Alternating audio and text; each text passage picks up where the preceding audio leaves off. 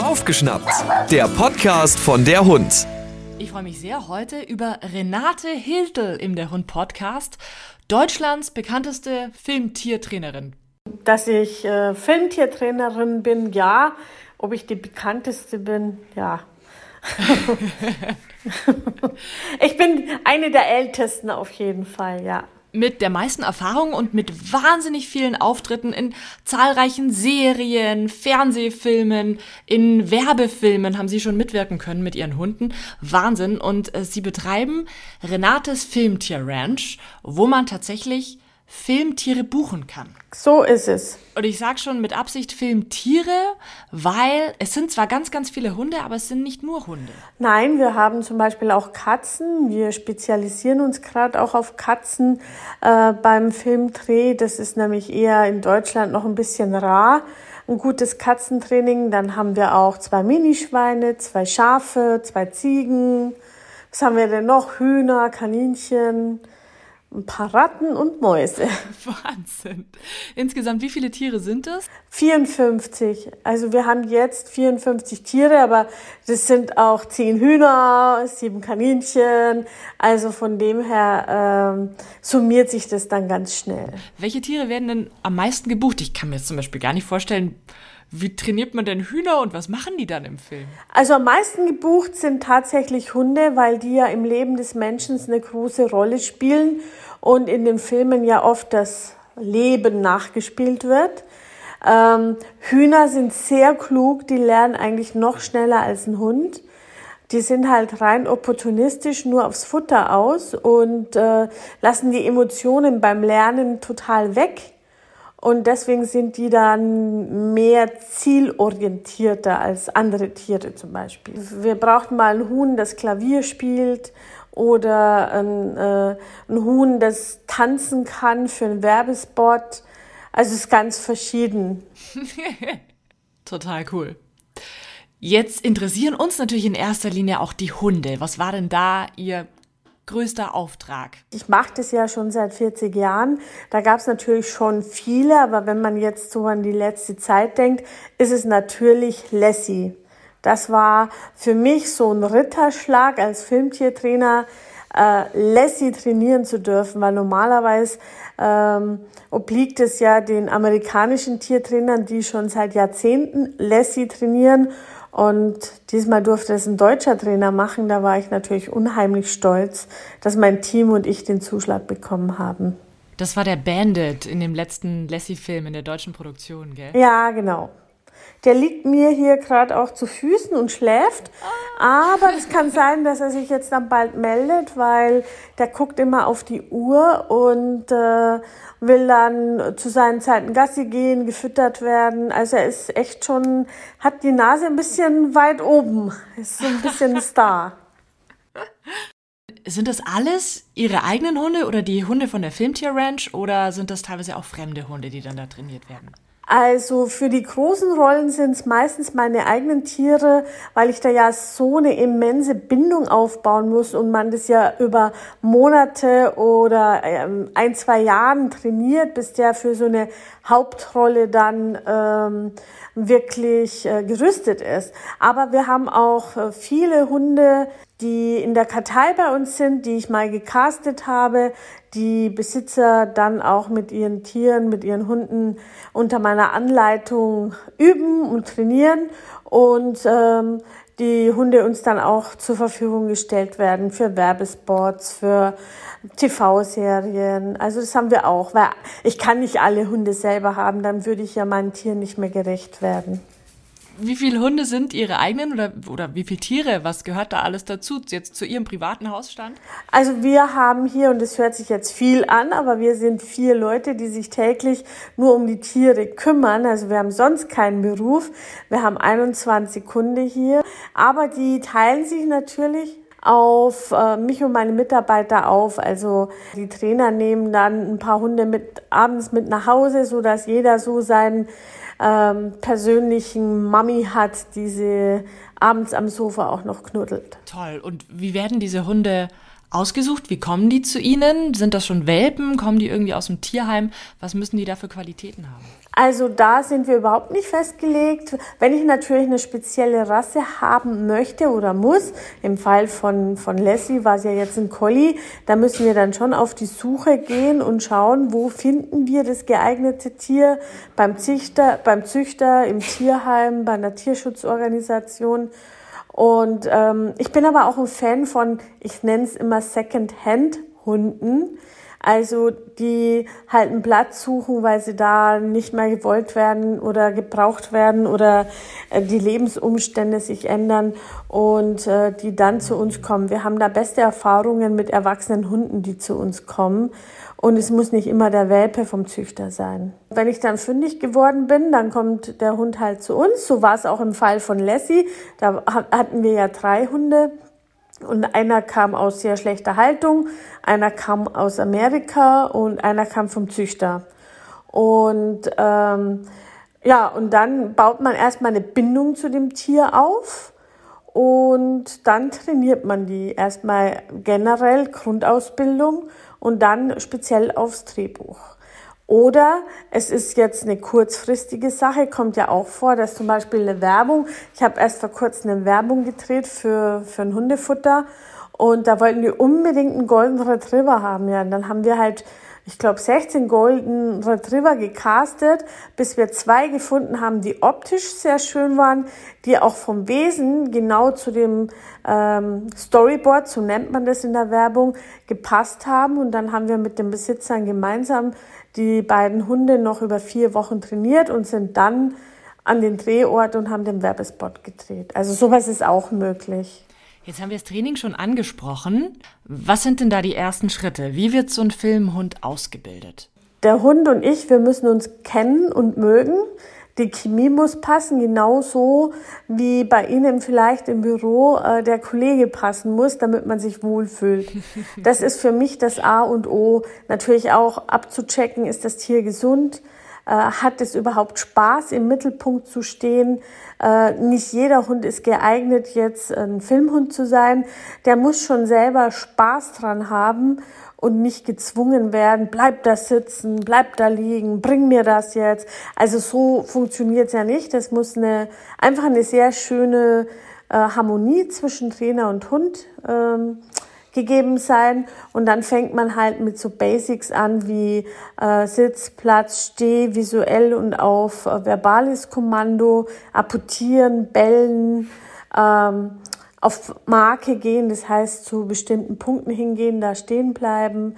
Und wenn er das alles kann, dann fängt man an, dass er mit fremden Leuten das auch macht, weil er muss ja am Filmset auch mit Schauspielern arbeiten können. Mhm. Und wenn das alles gegeben ist, dann kommt das Drehbuch und man trainiert dann die Anforderungen des Drehbuchs, die aber aus der Grundausbildung her natürlich dann immer ähnlich sind. Also dann bringt er halt nicht ein Apportierholz oder ein Ball, sondern muss den, die Zeitung vom Kiosk holen zum Beispiel. Aber er weiß ja schon, was Apportieren ist, also übt man nur noch die Szene und es geht dann relativ fix. Was wird denn am häufigsten verlangt beim Filmdreh? Was müssen die Hunde auf jeden Fall können? mit fremden Menschen mitgehen, äh, mit dem Schauspieler, ohne ständig nach dem Trainer zu gucken. Das ist so ein bisschen eine Spezialität der Filmtierranch, also äh, meiner Trainer und mir, dass wir loslassen können, dass wir den Hund ähm, vertrauen und der, der Hund uns und sich deswegen auf fremde Personen einlassen kann und nicht ständig zu uns guckt. Der Hund weiß also, es ist in Ordnung, der hat jetzt mein Leckerli, mein Spielzeug, was auch immer in der Tasche, mit denen gehe ich jetzt so lange mit, bis ich das bekomme. Und die Mama, die steht da genau äh, neben der Kamera und da steht sie in drei Minuten immer noch. Und ähm, das macht uns ganz stolz, dass man dann nicht sieht, aha, da steht jetzt der Trainer, äh, sondern dass es sehr natürlich wirkt. Das ist schon immer eine große Herausforderung. Das Schlimmste, was verlangt wird, ist immer, wenn die Hunde die Schauspieler begrüßen sollen, freudig begrüßen, wenn das schon im Drehbuch steht, oh Gott. Ähm, das machen die Hunde ein, zwei Mal und dann sehen die da den Sinn nicht mehr dahinter.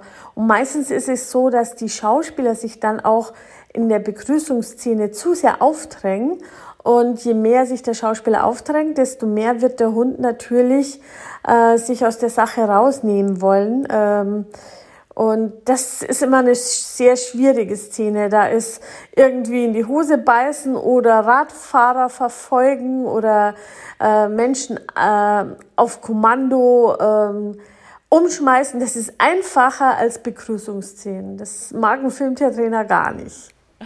Also da gehört auch eine ordentliche Schulung der Schauspieler dazu. Ja, das übernehmen wir auch. Das ist immer ganz gut.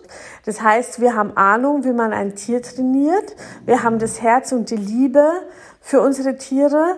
Und wir haben aber auch Ahnung und Sachkenntnis, wie man einen Film dreht und wie man ein Tier vor die Kamera stellt. Also wir erleben schon des Öfteren, dass wir auch dazu gebucht werden als Trainer, weil die Produktion vielleicht ein Privatbesitzer mit ganz toll trainiertem Hund gebucht hat und am Set stellen sie dann fest, dass der Hund nur nach dem Besitzer guckt und sich überhaupt nicht auf die Szene einlässt und die Besitzer auch nicht loslassen. Also die, die sind so verliebt und so stolz auf ihren Hund und die gucken den immer an und der Hund weiß gar nicht, was los ist und ist dann durcheinander und so. Und ähm, das ist halt die große Kunst dieses Loslassens, dass der Hund sich am Set auch wohlfühlt. Und manchmal gibt es ja Besitzer, die sagen, nee, es geht gar nicht, ich bin so aufgeregt. Oh Gott, mein Hasi-Pupi ist jetzt da vor der Kamera und steht neben Til Schweiger. Ich, ich, ich krieg gleich einen Herzinfarkt. Das sind natürlich sehr schlechte äh, Voraussetzungen. Dann ist es meistens so, dass die Besitzer uns den Hund mitgeben, der uns ja durch das äh, ständige Training sehr, sehr gut kennt. Und wir machen es dann ohne Besitzer oder ein Besitzer bleibt im Auto sitzen oder ja, wir übernehmen das dann, weil der Hund dann mehr Sicherheit am Set hat und nicht denkt, oh Gott, was ist mit meinem Besitzer los? Ich habe aber auch Besitzer, da funktioniert äh, mit den Besitzern selber auch. Die leite ich dann an und sage, du machst jetzt dies und jenes, du stehst jetzt hier oder da. Und ähm, das funktioniert auch. Wir haben jetzt zum Beispiel Reiterhof Wildenstein gedreht mit einer sehr netten Besitzerin eines Australian Shepherds. Den haben wir über Facebook einen Aufruf gestartet, dass wir so einen Hund suchen. Und da haben sich ganz viele beworben. Wir haben uns dann eine rausgesucht, die Steffi mit ihrem Sydney und haben zusammen über Wochen trainiert. Und dann sind wir gemeinsam ans Set und die Steffi konnte das ganz gut umsetzen. Das heißt, es lohnt sich, eurer Facebook-Seite zu folgen, weil ihr auch immer mal wieder Hunde braucht.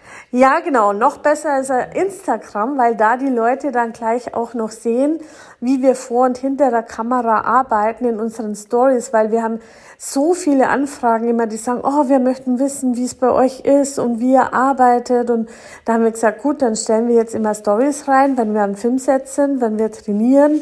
Und das kommt sehr, sehr gut an und die Leute lieben unsere Stories, weil sie dann so ein bisschen live hinter die Kulissen gucken können.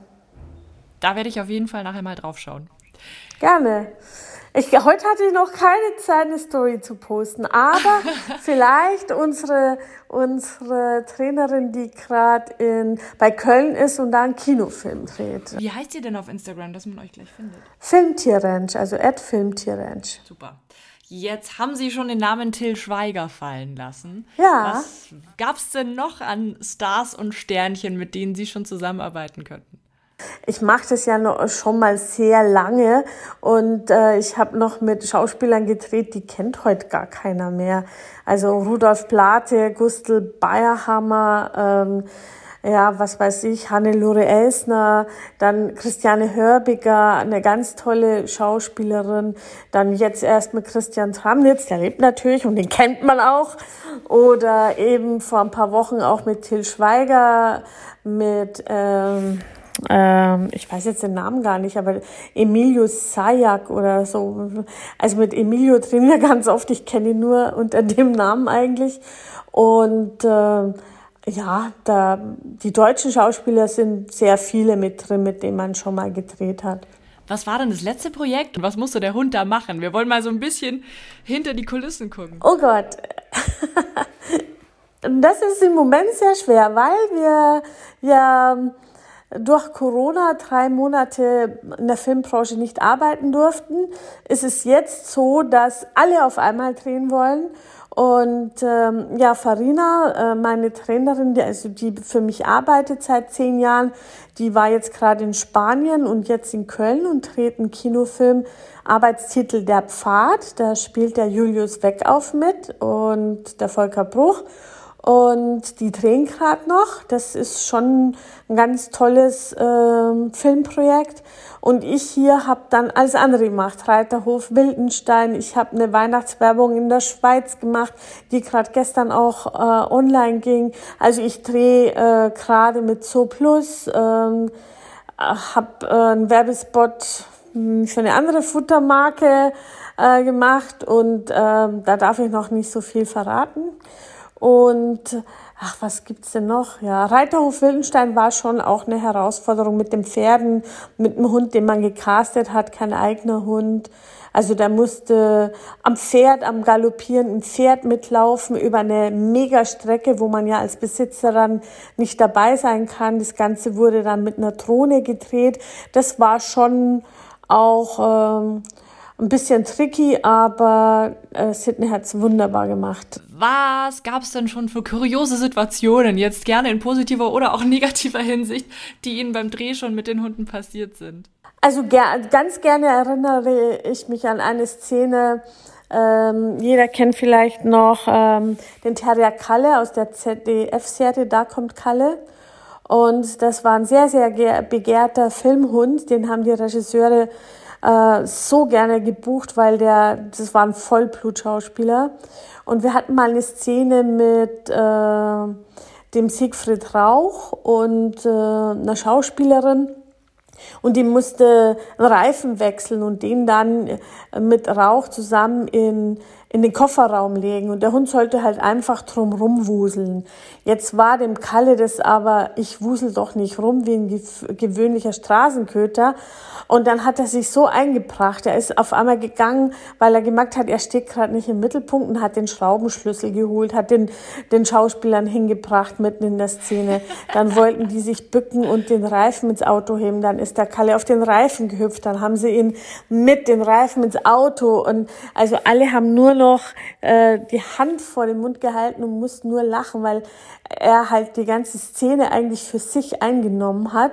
Aber es blieb dann später auch im, im, im Film drin. Das war sehr nett. Also so war unser Kalle zum Beispiel. Der ist ja leider dieses Jahr mit 15,5 äh, verstorben. Aber das war so ein Hund, so eine richtige Rampensau. Und wann immer der am Filmset war, dann, was kann ich tun? Wo soll ich mich hinstellen? Wo ist die Kamera? Das ist halt immer wieder schön zu sehen, dass die Hunde, wenn sie das mal gecheckt hat, ich würde jetzt mal sagen, so nach circa 14 Drehtagen wissen die, um was es richtig geht und dann wollen die auch im Mittelpunkt stehen, weil, weil die natürlich merken, alle gucken auf mich, alle finden toll, was ich mache, hier bin ich der King. Und wir haben da zum Beispiel auch ähm, schon einen Hund gehabt, der eigentlich nur als Double dabei war, aber vom Wesen her etwas zurückhaltend. Das war für Lassie auch. Und äh, wir dachten, hm, wahrscheinlich können wir den gar nicht einsetzen. Höchstens mal, er läuft durchs Feld, äh, ganz in der Ferne oder so. Und das haben wir dann gemacht. Und der wurde, dieser Hund wurde von jedem, von Tag zu Tag selbstsicherer, weil alles so unter Kontrolle war, weil niemand ihn gebremst hat. Kein Mensch hat ihn irgendwie Vorschriften gemacht. Er hatte großes Vertrauen zu uns Trainern und der hat nach, ich glaube, äh, gefühlten zehn Drehtagen hat der geschrien, wenn er nicht äh, mit zum Set durfte, weil er das so toll fand. Und er ist vom Wesen her dadurch so selbstsicher geworden. Und das ist natürlich schön, wenn man mit dieser Arbeit im Hund auch aus seinem Loch heraushelfen kann. Wie kann ich das am eigenen Hund erkennen, dass der für sowas geeignet wäre? Gibt es da irgendwelche Merkmale? Also er sollte schon gerne im Mittelpunkt stehen, er sollte gut motivierbar sein, mit, mit äh, am, am liebsten natürlich mit Futter oder mit Spiel. Er sollte keine Angst vor fremden Menschen haben, sehr umweltsicher sein äh, und vor allem halt auch gesund. Also nicht ein Hund mit, mit Herzkrankheit oder so, das geht natürlich nicht. Und äh, das merkt man eigentlich schon vom Bauchgefühl her ähm, ob der Hund gerne ähm, einfach Schabernack macht und mitmacht und, und offen ist und nicht zu tausendprozentig auf den Besitzer fixiert ist. Das ist immer schlecht. Das ist mal ganz lustig, wenn wir zum Beispiel einen Welpen haben und gehen dann auch in die Welpenspielstunde, dann ist es ja total verboten, dass man den anderen Welpen füttert. Und wir sind dann immer und sagen, sind da und sagen, bitte, wenn unser Hund zu euch kommt, gebt ihm auch ein Leckerli, weil für uns ist es ja mega wichtig, dass der gerne mit fremden Menschen kann und ähm, das kann man dann in der Welpenstunde schon mal üben. Ja wenn jemand da draußen jetzt denkt, er hat ein tolles Tier, wir suchen auch äh, gute Katzen, äh, dann kann er sich gerne bei uns bewerben mit äh, Foto- und Filmmaterial. Und äh, dann laden wir ihn auch zum Casting ein. Dann, äh, das ist natürlich alles kostenlos und dann kann man mal sehen, ob das Tier überhaupt ähm, äh, Talent dafür hat. Und was aber auch wichtig ist, dass man nicht so eine Eislaufmama ist, die denkt, und mein Hund ist so schön, der muss jetzt zum Film, sondern einfach drauf gucken, äh, wo liegen denn die, die äh, Talente meines Hund, Hundes, was macht der gerne? Vielleicht wäre es eher ein guter Mentrailer oder ähm, wenn er zu sehr fixiert ist auf den Besitzer ein Dogdancer. Es muss nicht jeder Hund jetzt Filmhund werden und äh, ähm, das ist ganz wichtig und das haben wir hier auch. Wir haben auch den einen oder anderen Hund oder eine Katze, die es beim Film nicht toll findet, dann ist es halt so. Aber die haben die füllen, die füllen andere Löcher bei uns und, und äh, sind genauso wichtig. Also das Tier an sich muss wichtig sein und nicht, ob es jetzt zum Film geht oder nicht. Das wäre mir schon ganz wichtig. Vielleicht noch ganz kurz, ihr seid in Wang in der Nähe von Landshut ist es? Ja, genau, zwischen, genau zwischen Freising und Landshut und wir gehören noch zu Oberbayern. Wir sind ein Kilometer weit weg von Niederbayern. Renate Hiltel, vielen herzlichen Dank für das richtig tolle und informative Gespräch. Bitteschön. Hör mal wieder rein. Das war Waufgeschnappt, der Podcast von der Hund.